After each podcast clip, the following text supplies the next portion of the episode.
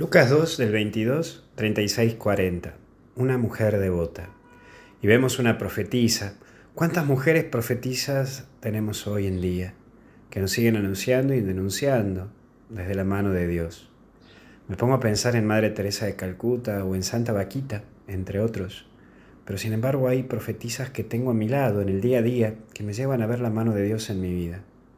A ver vos, ¿te animas a pensar en tres mujeres que te lleven a Dios? Que te lleven a ese encuentro con Él y que tengan esa capacidad de decirte las cosas cuando estás mal y cuando estás bien, bueno, piensa hoy y dale gracias a Dios por esas tres profetizas que te puso en la vida. Pero hay un segundo eje que es gracias a Dios. Ya estamos a punto de terminar este año duro y difícil, pero también dale gracias a Dios. Dale gracias porque no te suelta de su mano, te muestra su amor de una u otra manera.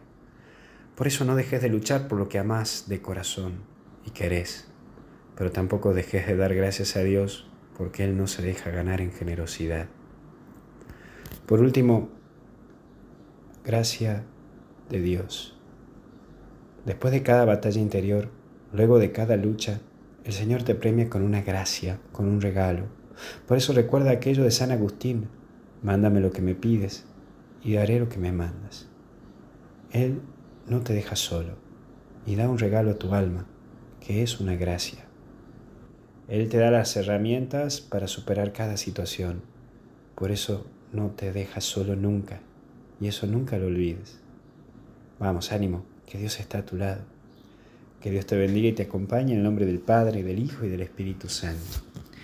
Y ánimo y un saludo grande al Padre Sergio, curita que me acompaña, con quien estamos juntos, a la cual estamos caminando en este caminito de la vida parroquial juntos, a la cual hoy está cumpliendo un año más de vida.